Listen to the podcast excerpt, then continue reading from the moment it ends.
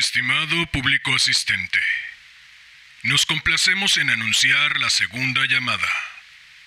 Segunda. Hola, hola. Muy buenos días, tardes, noches, madrugadas, quien quiera que sea que se encuentre al otro lado escuchando.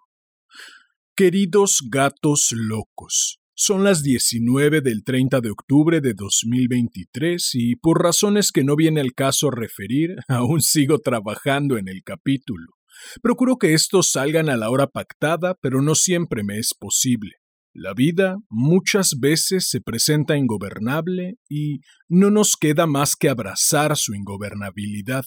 Lo que no me he permitido ni pienso permitirme, mientras esta nave de los gatos locos permanezca en su aventura, es la existencia de un lunes sin capítulo o de un jueves sin rapidín, sin un motivo que realmente lo justifique. Por ejemplo, mi propia muerte. Tarde en horario, pero seguro en día, leeré para ustedes, aprovechando las fechas venideras, un cuento de fantasmas escrito durante la época victoriana en Reino Unido. Su autora, lamentablemente muy poco conocida en la actualidad, es considerada maestra en el arte del suspenso y el misterio, además de pionera en el terreno del thriller romántico. Basta de bla, bla, bla y demos paso a este cuento que, como ya es costumbre, dedico a mi madre por leerme cuando era niño, a mi padre por regalarme aquella radiocasetera, al niño que fui por combatir el aburrimiento con tanta creatividad, al hombre que soy por tomar este sueño entre las manos y trabajar para tornarlo realidad, y por último, no por ello menos importante, a ti, quien quiera que seas y desde donde sea que me estés escuchando. Ha llegado la hora de correr el telón y de que empiece la función. Estimado público asistente, Damián Sastre presenta el rostro en el espejo de Mary Elizabeth Braddon esta es tercera llamada. Tercera. Comenzamos.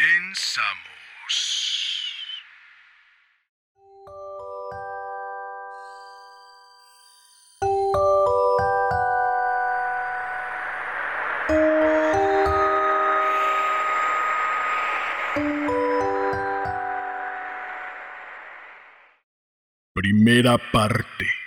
La advertencia. En el lejado condado de Yorkshire, hace muchos años, se erigía una antigua mansión, un edificio gris y sombrío, rodeado por un patio abierto en mitad del cual se alzaba una taciturna fuente. La casa estaba cerca de los vastos páramos que se extendían hasta la ciudad de York y, aparte de la aldea, no había ningún otro edificio en kilómetros a la redonda. Llevaba deshabitada un tiempo, con excepción del ama de llaves y de los criados habituales, ya que su último dueño había sido un ávido viajero que se ahogó durante su última travesía. Ocurrió cerca de su hogar, lo que hacía todo el asunto aún más triste. Un día de primavera, antes del comienzo de esta historia, lo llevaron para ser enterrado en el lóbrego mausoleo familiar. Desde aquel suceso, el ama de llaves juraba que, siempre que había tormenta en el mar, el viento, como un alma en pena, aullaba y se lamentaba por los largos pasillos de la mansión, y que un espantoso sonido de agua goteando se dejaba oír en la habitación donde el malaventurado cadáver había yacido en espera de su funeral. Existían también unos misteriosos aposentos, cuyas puertas desaparecían cada cierto tiempo, por lo que durante meses no se podía acceder a ellos. Cuando finalmente las puertas reaparecían, los muros de las estancias estaban cubiertos con diabólicos dibujos y sus muebles distribuidos de forma extraña. Sin embargo, Nada de esto parecía ensombrecer los ánimos de los nuevos dueños, el señor y la señora Monroe, una valiente pareja llena de energía, que llevaban poco tiempo casados y eran infinitamente felices. La señora Monroe se declaraba ansiosa por ver uno de aquellos maravillosos fantasmas, pero en realidad era una persona resuelta. No le afectaba en absoluto irse a la cama sola en la oscuridad. Visitaba las habitaciones encantadas y paseaba de noche por los pasillos de una manera tan impasible que los criados casi pensaban que ella misma debía de ser un espíritu. Su marido compartía su interés en esta búsqueda de fantasmas, aunque pasaba la mayor parte del tiempo en el exterior de casa y a menudo llegaba a la casa justo para cenar y dormir, a veces incluso tan fatigado que se quedaba dormido sobre la mesa del comedor. La señora Monroe era parte de una familia numerosa. Había vivido en una animada casa en el soleado Kent, donde las horas para leer, pasear y escribir habían sido exiguas. Ahora eran estos entretenimientos los que la mantenían ocupada de una manera satisfactoria, por lo que todavía no había sentido el lento pasar de los días. Aún así, no lamentó demasiado cuando las primeras heladas del riguroso invierno de Yorkshire convirtieron la tierra en frío acero y pusieron término a los esparcimientos al aire libre de su marido, los cuales lo mantenían apartado de su lado. Esporádicas rachas de nieve también estropearon las sesiones de tiro del señor Monroe, y éste solo pudo pasar el rato en los alrededores de la casa, de la granja y del pequeño jardín, donde avistaba al ocasional pájaro que se hubiera despistado hacia el interior desde la costa. Luego encomendaba la tarde a buscar la especie del pájaro en cuestión en uno de sus numerosos libros ilustrados de Bewick nunca lo encontraba, por lo que la ocupación era tan fascinante como interminable. Esto funcionó a la perfección durante los primeros quince días, cuando la señora Monroe lo acompañaba en busca de los pájaros y lo ayudaba con los Bewicks por la noche. Pero al fin la nieve empezó a caer de manera copiosa, Después de cuatro días en los que el frío cielo gris no les dio un descanso y durante los cuales ni el correo ni el periódico semanal pudieron ser entregados, la señora Monroe empezó a preguntarse si sería un pensamiento malvado desear que hubiera un deshielo, ya que se temía que si no era capaz de encontrar una nueva manera de entretener a su amo y señor, pronto descubriría el significado de tener demasiado de algo bueno, porque incluso su compañía había empezado a aburrirle, y de estar inquieto en un principio había pasado primero a quejarse, luego a malhumorarse por la cena y por último a estar muy, muy enfadado. Al fin se le ocurrió una brillante idea. Hugh, le dijo a su esposo, Vayamos donde Betty para tomar prestadas sus llaves y embarquémonos en una cacería de fantasmas en toda regla. La tarde ha pasado muy rápido y la luna que resplandece sobre la nieve hará que las habitaciones tengan tanta luz como si fuera de día. Mira, añadió mientras apartaba los pesados cortinajes carmesíes que colgaban sobre las hondas ventanas de pequeños cristales. No hay nubes y es probable que mañana pueda salir a disparar de nuevo. Puede que no volvamos a tener una oportunidad tan gloriosa como esta en muchos meses, así que no la desaprovechemos. Ambos estamos cansados de permanecer junto al fuego, y una carrera por esas misteriosas habitaciones del piso superior nos abrirán el apetito para la cena, incluso aunque no nos encontremos con la tan deseada aparición.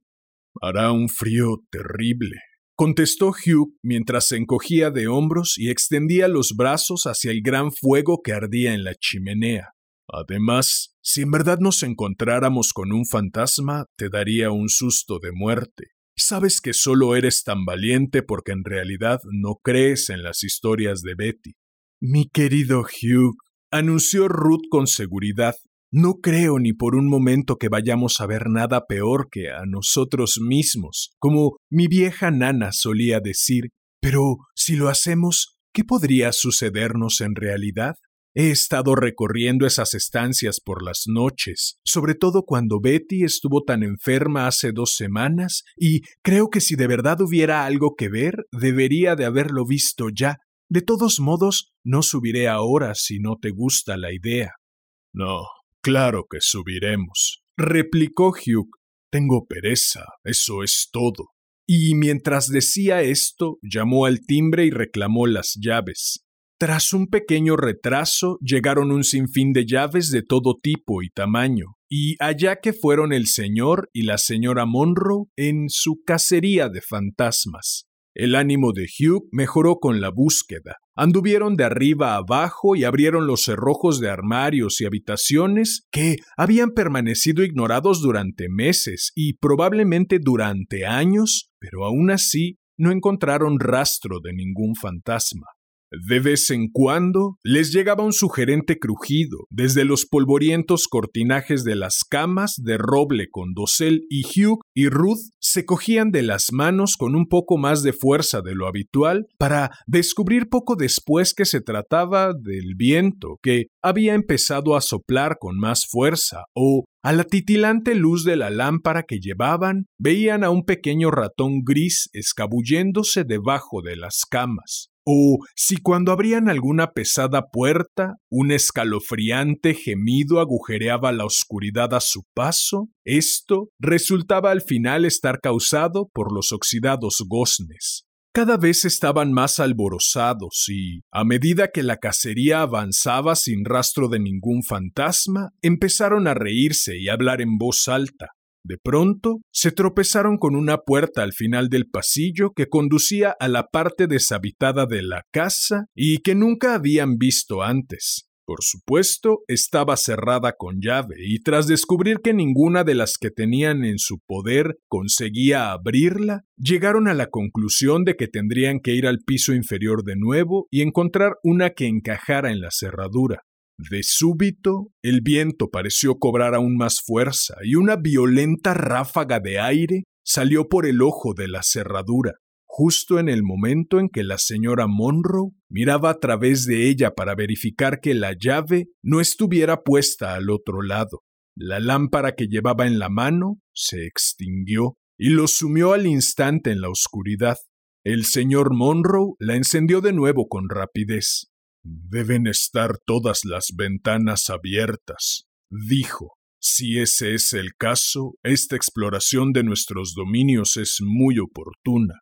Me atrevería a decir que la vieja Betty ha perdido la llave y teme que vaya a regañarle por su descuido. Pero si no estás asustada, Ruth, añadió mientras se giraba hacia su mujer, bajaré corriendo y le preguntaré por la llave. Si la ha perdido, forzaré la puerta para cerrar esas ventanas. Hace bastante viento aquí como para navegar a toda vela.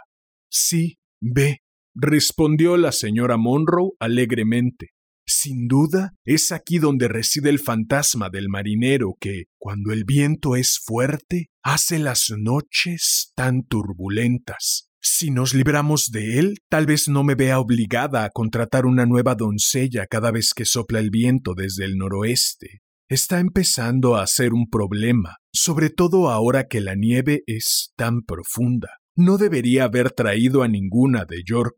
De acuerdo. Espera aquí entonces repuso el señor Monroe y se apresuró a bajar el piso inferior en busca de la vieja criada y de la llave perdida. Esta se levantó temblando de su sillón frente al fuego y dijo atropelladamente No lo haga, amo Hugh. ¿No lo haga? repitió Hugh con desdén. ¿Que no haga qué? Si has perdido la llave no importa, conseguiremos una nueva pronto. Pero si ese no es el caso, y esto es alguna de tus tontas supersticiones, ya deberías saber que eso no funciona con nosotros. Y date prisa, ahí arriba hace un frío de muerte. Las ventanas están abiertas y aunque la noche está tranquila, el viento parece que lo atraviesa a uno. Amo Hugh, replicó Betty con valentía. En esta habitación han yacido los cadáveres de muchos miembros de la familia Monroe. De una forma u otra, todos y cada uno de ellos o bien han muerto aquí o han sido llevados a esa estancia dentro del ataúd para esperar hasta el día de su funeral. Y esta noche, amo Hugh, añadió, su elocuencia aumentaba a medida que crecía el miedo a que su señor le quitara la llave. Esta noche es el aniversario del día en que trajeron al amo Charles desde la bahía, ahogado y muerto. Y usted sabe que, tan pronto como entre en esa habitación, verá reflejado en el espejo el rostro del miembro de la familia que va a morir antes de que acabe el año. Y en la cama, amo Hugh, verá el ataúd con su espantoso goteo.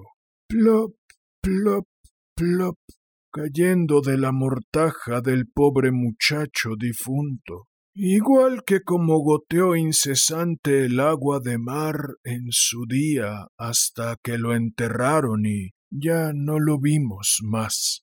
¿Qué diantres estás haciendo, Hugh? interrumpió una voz desde la puerta. Estoy casi congelada y quiero entrar en la habitación. Dame la llave, Betty. Apremió Hugh. Correré el riesgo de encontrarme con fantasmas, ataúdes y demás. De hecho, estamos cazando fantasmas. Verás, querida, continuó, dirigiéndose a su esposa, quien cansada de esperar, había bajado para averiguar qué estaba haciendo. Según Betty deberíamos gritar Eureka, ya que el fantasma ha sido encontrado. y entre risas cogieron la llave de la mano reticente de Betty, subieron con rapidez la ancha escalera de roble y se encontraron de nuevo ante la puerta de la estancia fantasma. El viento parecía haberse recrudecido en su corta ausencia, y mientras descansaban un instante tras su carrera escaleras arriba, les pareció escuchar el rítmico plop, plop, plop que la vieja Betty había vaticinado. Hasta sus valientes corazones estremecieron un instante, pero con un impaciente Imaginaciones nuestras, por supuesto. Hugh giró la llave en la cerradura y abrió la puerta. Era tan solo una desnuda estancia con suelo de madera, y en mitad de la misma aquella cama donde habían reposado tantos cadáveres. Los póstigos de las tres diminutas ventanas estaban cerrados, pero a través de sus rendijas se filtraban los rayos de la luna y una terrible ráfaga de viento agitaba las colgaduras del dosel de tal manera que parecía que una multitud de figuras se escondían entre sus pliegues para espiar a los recién llegados. Entre cada ventana colgaba un espejo y otro más encima de la repisa de la chimenea.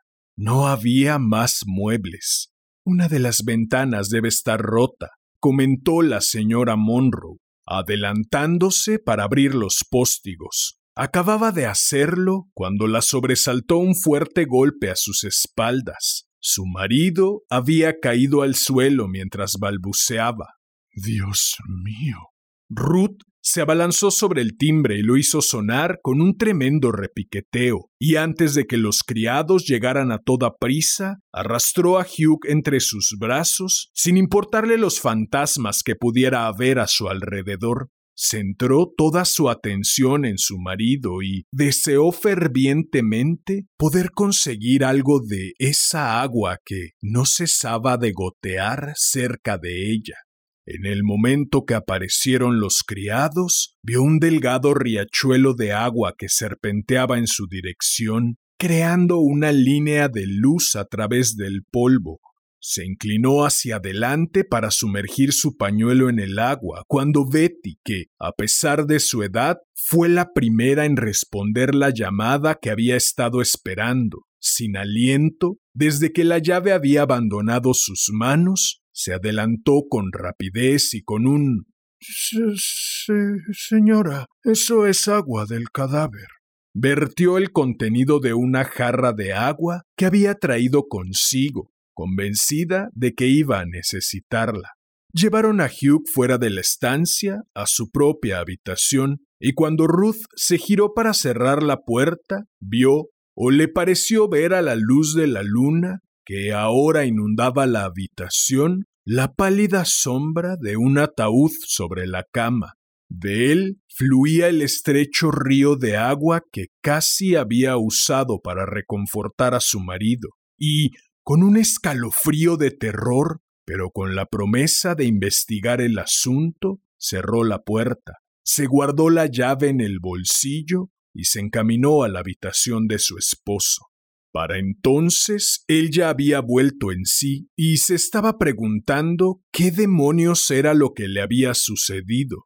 Pero en el momento en que vio entrar a su mujer, el recuerdo del horror volvió de golpe y casi se desmayó de nuevo.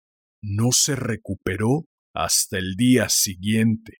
Estaban ambos sentados a la mesa del desayuno, cuando Ruth le imploró que le contara con calma y con cuidado todo lo que había visto. Sin embargo, lo único que consiguió sonsacarle fue la garantía de que ningún poder en esta tierra podría inducirle a contarle nada y que deseaba poder olvidar todo aquello tan pronto como le fuera posible.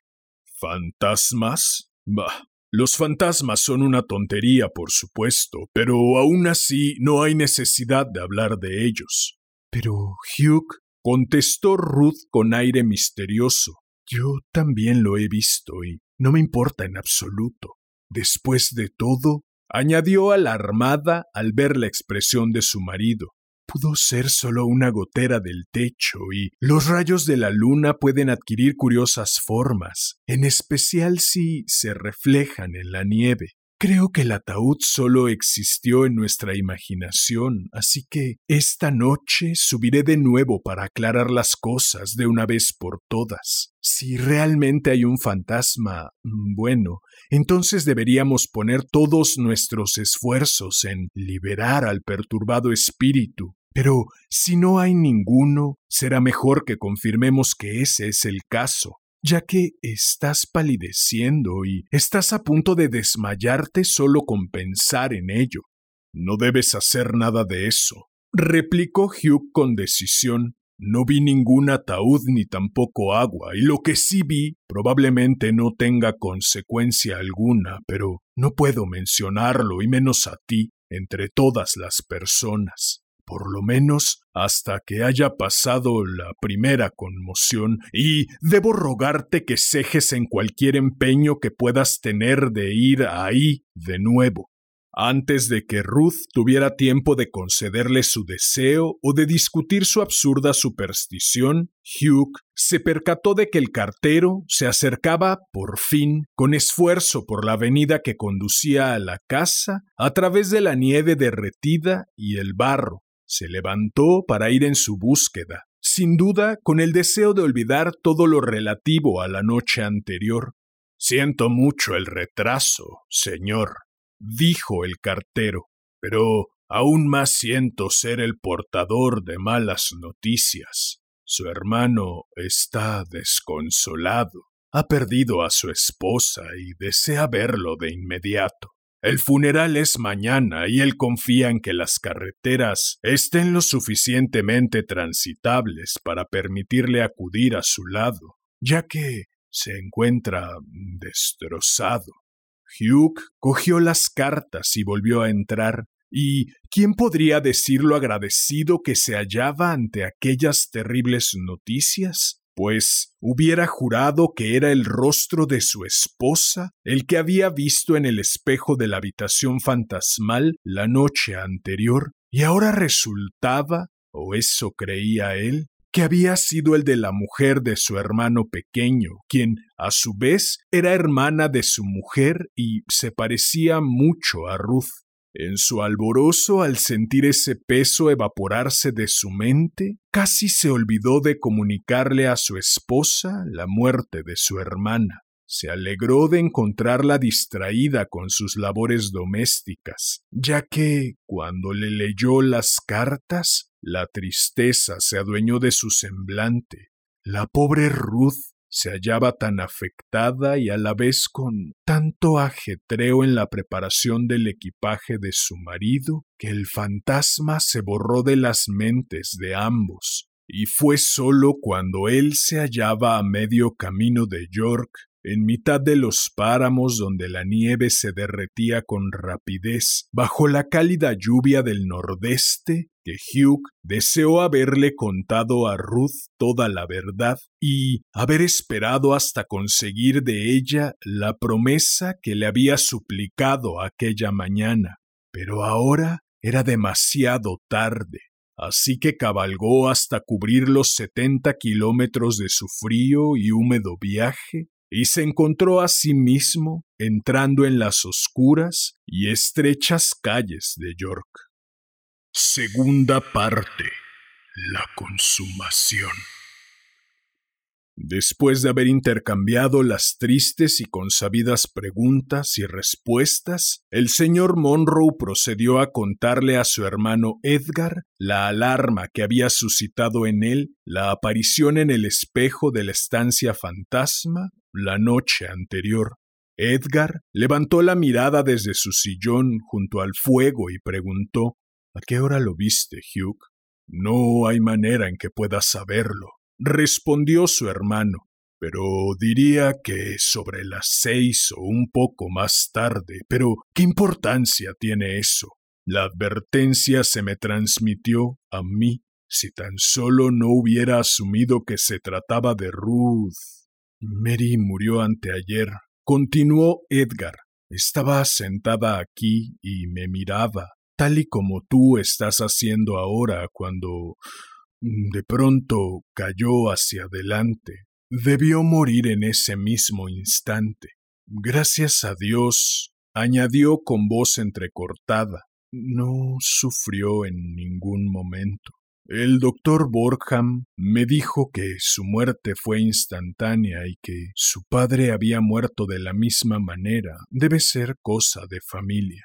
Dios no lo quiera, exclamó Hugh mientras se levantaba de un salto. No hables así, por lo más sagrado. Recuerda que Mary y Ruth son hermanas. Piensa lo que estás diciendo. No sé por qué razón rezamos contra una muerte súbita, observó Edgar con el mismo tono de voz calmado.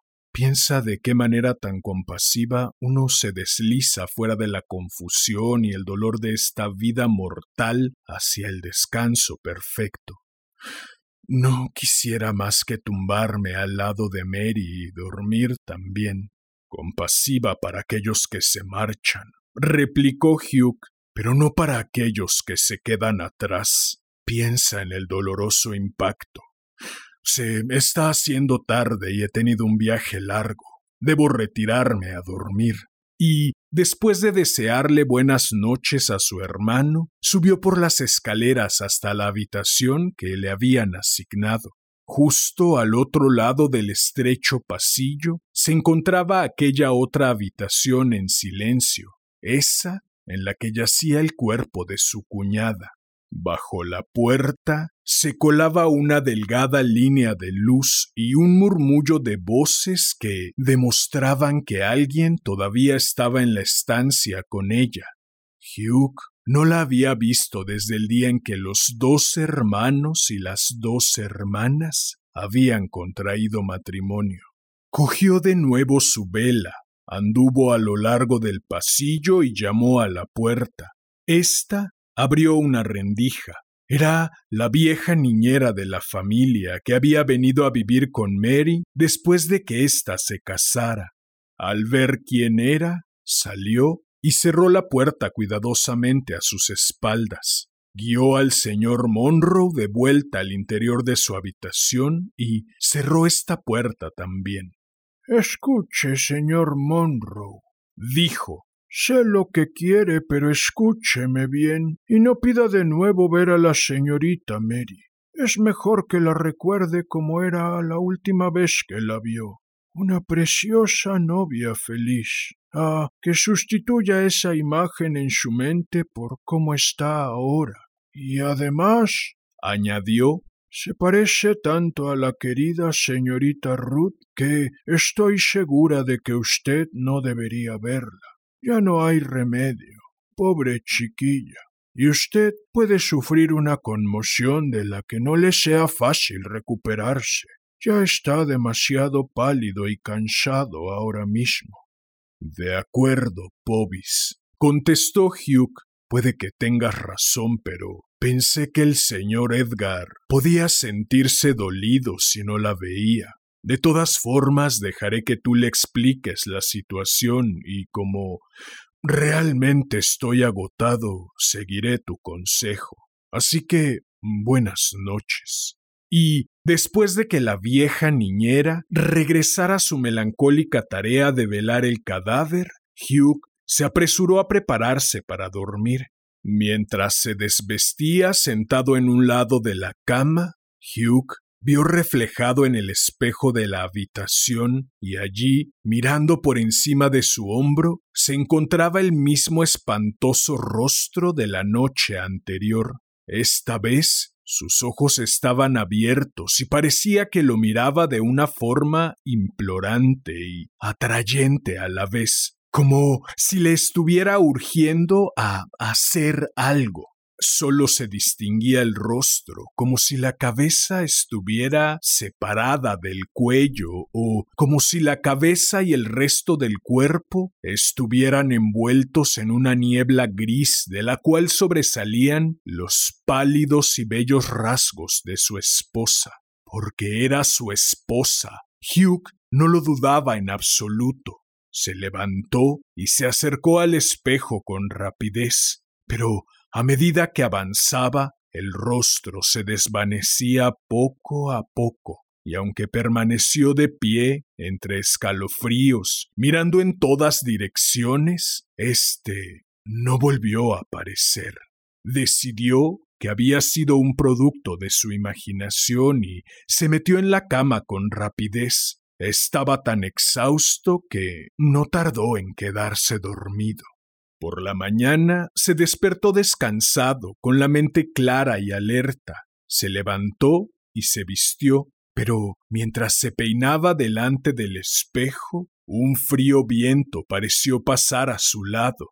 Dejó el peine suspendido en el aire, pues allí, mirando de nuevo por encima de su hombro, estaban los tristes ojos grises de su esposa.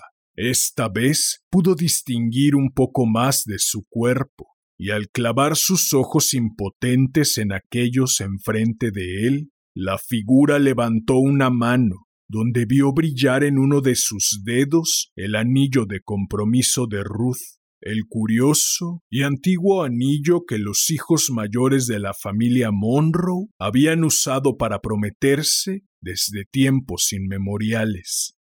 ¿Qué es lo que deseas? Susurró Hugh con una voz dura, singular, extraña a sus propios oídos. ¿Qué es lo que quieres? Los pálidos labios se entreabrieron como si se dispusieran a hablar. No salió de ellos palabra alguna, pero un eco resonó por toda la habitación como los compases de una música remota traída desde lejos por una suave brisa. Demasiado tarde. Demasiado tarde. Y la visión se desvaneció. Abatido y perturbado, Hugh terminó de vestirse y bajó al piso inferior para encontrar a su hermano sentado en el mismo lugar donde le había dejado la noche anterior, a la pálida luz que luchaba por abrirse paso a través de las persianas cerradas, lucía demacrado y taciturno. Se levantó alarmado cuando vio a Hugh y le preguntó qué sucedía. Tras contarle toda la historia, le pidió que ordenara su caballo para volver a casa de inmediato. No puedes dejarme ahora, suplicó Edgar, solo por un sueño o una visión o lo que es más probable, por tu propio cerebro agotado jugándote una mala pasada. No te habías recuperado de la primera impresión y después de la muerte de la querida Mary te ha atormentado de nuevo. Créeme, son solo imaginaciones tuyas y ¿qué puede haberle pasado a Ruth desde las diez de la mañana de ayer? No podré superar este terrible día sin ti. Te ruego e imploro que Al menos te quedes hasta mañana, cuando estaré agradecido de poder cabalgar contigo y quedarme en vuestra casa por un tiempo. Hugh insistió en su deseo de partir a su hogar al momento, pero Edgar suplicó y lloró de esa espantosa manera en la que los hombres vierten lágrimas que no tuvo más remedio que ceder. El día pasó con celeridad entre el ir y venir a la iglesia y el consolar y confortar a su hermano durante la difícil ceremonia. Al atardecer, ambos se encontraron de nuevo sentados frente al fuego del comedor, Hugh había acudido a su habitación varias veces durante el día. Cada vez atisbaba el espejo entre escalofríos de terror, pero no vio el rostro de nuevo. Estaba empezando a pensar que una vez hubiera pasado la noche y se encontrara sobre su caballo de camino a casa, podría permitirse reír de aquella superstición y aquellas tonterías, cuando un profundo y peculiar gemido hizo que ambos hermanos miraran hacia arriba y escucharan con atención. Justo cuando Edgar iba a hablar, el gemido creció y creció hasta que sonó como si un tremendo viento barriera la habitación. Hugh se levantó sobresaltado y en aquel preciso momento la puerta de la habitación se abrió con violencia y una delgada figura gris se deslizó de manera espantosa en el interior de la estancia hasta llegar en silencio al lado de la chimenea. La puerta se cerró de nuevo con suavidad y Hugh y Edgar se agarraron las manos en un agónico apretón. Mientras avanzaban lentamente hacia la figura, el neblinoso velo que la envolvía se disolvió poco a poco, y con un mutuo estremecimiento de terror, ambos reconocieron a Ruth Monroe. El viento y el gemido se desvanecieron y un pavoroso silencio llenó la habitación que se sentía repentinamente húmeda y fría, como si el velo de niebla se hubiera fundido con el ambiente. Ruth no se movió ni apartó la mirada de los ojos de su marido, los cuales contemplaban de la misma manera implorante que en las otras ocasiones. La voz de Edgar tembló al dirigirse a ella, pero la llamó por su nombre y suplicó que les hablara. Al oír el sonido de su voz, la figura levantó una mano y movió los labios tal y como el rostro del espejo había hecho. Palabras inconexas y mudas parecieron permear la habitación, pero de una manera tan tenue que ninguno de los dos hermanos pudo distinguirlas. Y cuando Hugh se abalanzó hacia adelante para asir la extendida mano, la figura se desvaneció lentamente, sin dejar rastro de su extraordinaria visita. No sirve de nada, exclamó Hugh. Me volveré loco si no vuelvo a casa. Algo terrible ha debido de suceder. Le pediré a George que ensille los caballos y marcharé de inmediato. Otra noche como la pasada u otra aparición serán el motivo de mi muerte. Llamó al timbre y ordenó a su criado que él y los caballos estuvieran listos al momento, y así marcharon a través de las tranquilas calles de York. Los cascos retumbaban sobre el empedrado mientras salían a la noche a través del Micklegate Bar. La mañana pugnaba por abrirse paso a través de la fría y espesa niebla que envolvía la aldea cuando se acercaban a la mansión. Los cansados caballos se detuvieron un instante sobre el puente mientras observaban la casa que permanecía silenciosa entre los árboles.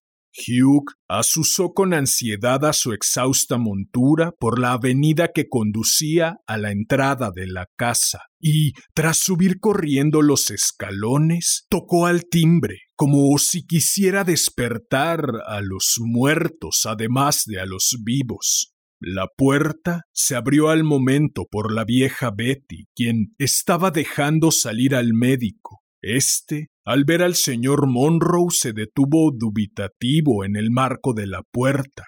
Por todos los santos. gritó Hugh. Mi mujer. El médico le cogió del brazo y lo guió hasta el comedor.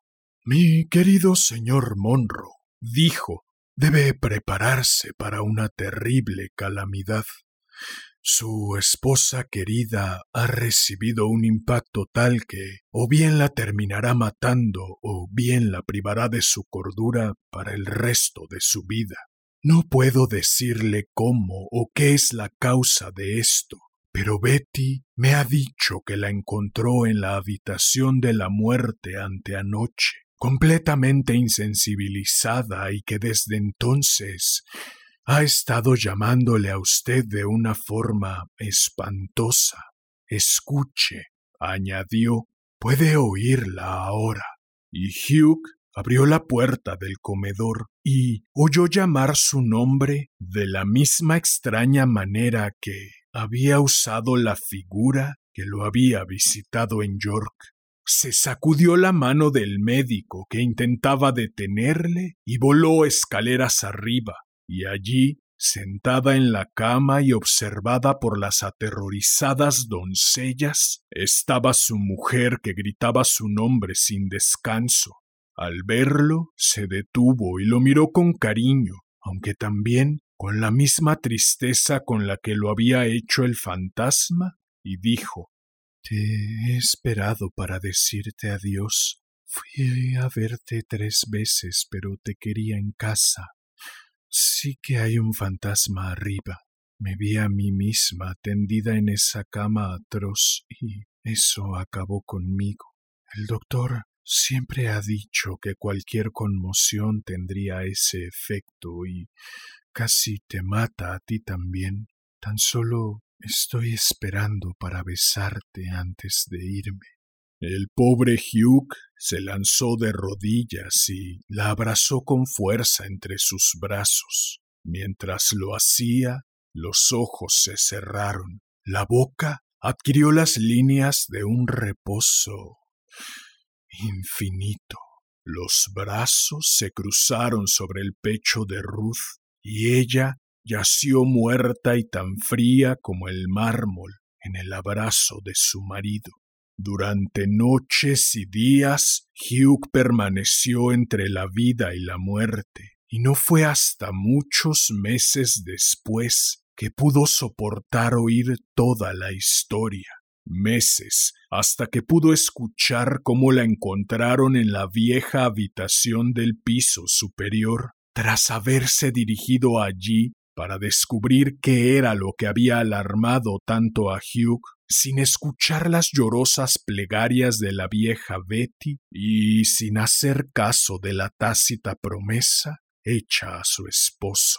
Pero cuando por fin oyó la historia y volvió a visitar la temible habitación, dio órdenes de que aquella parte de la casa fuera demolida y reconstruida, y de tal manera que no quedara rastro alguno de la estancia de la muerte de los Monro, y no fue hasta que le fue concedida otra esposa y media docena de ruidosos hijos que se le vio sonreír de nuevo.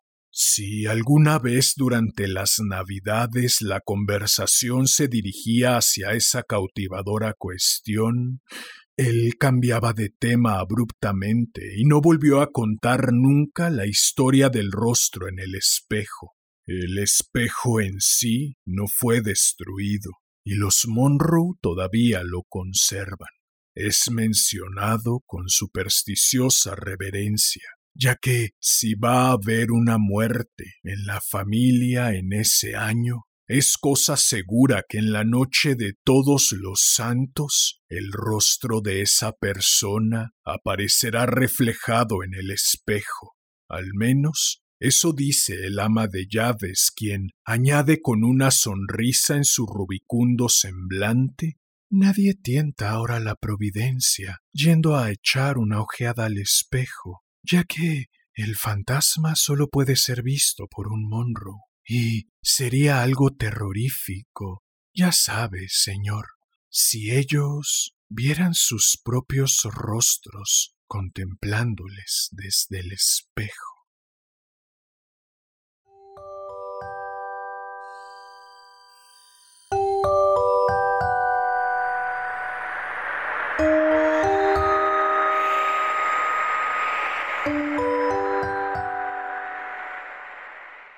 Bien, pues eso fue El rostro en el espejo de Mary Elizabeth Braddon. Espero lo hayas disfrutado. Si fue así, agradecería enormemente que me ayudaras suscribiéndote, dejando un comentario, dando manita arriba, compartiendo, difundiendo. Vale, el año pasado, por estas mismas fechas, compartí dos cuentos mexicanos con temática de Día de Muertos, el capítulo 35 y el Rapidín 31. Este año no tenía pensado leer nada alusivo a ninguna fecha y sin perseguirlo apareció este cuento. ¿Coincidencia? No lo creo. La noche de todos los santos está a la vuelta de la esquina. Este miércoles, para ser más exactos, si yo fuera ustedes, me mantendría alejado de cualquier espejo desconocido, e incluso de los conocidos por mera precaución. No vaya a ser que en alguna lejana rama del árbol familiar esté escondida una pizquita de la sangre de aquellos Monroe. Sería algo terrorífico. Ya saben, si ustedes vieran sus propios rostros contemplándoles desde el espejo. Si te apetece cazar reflejos entre letras, si deseas hacerme saber tu opinión acerca de esta nave de los gatos locos, si deseas estar al tanto del contenido que publico o si deseas sugerir un cuento o una pluma nueva para cualquiera de las dos secciones de este hermoso, sensual y exquisito podcast. Puedes buscarme en Facebook como Damián Sastre, mi perfil personal, en YouTube como Damián Sastre Presenta, Casi Diario de un Loco y Damián Sastre Presenta, Déjame leerte un cuento. En mi Instagram, arroba Casi Diario de un Loco. Ahora también en TikTok como Damián Sastre presenta dos puntos y en la página homónima de Facebook, en donde iré congregando todo lo concerniente a esta nave de los gatos locos y sus múltiples aventuras, las ya emprendidas y las que se están por emprender. Si llegaste hasta aquí, como ya es costumbre, agradezco inconmensurablemente tu valiosísimo tiempo recibe un enorme abrazo. Ten una excelente vida y hasta la próxima.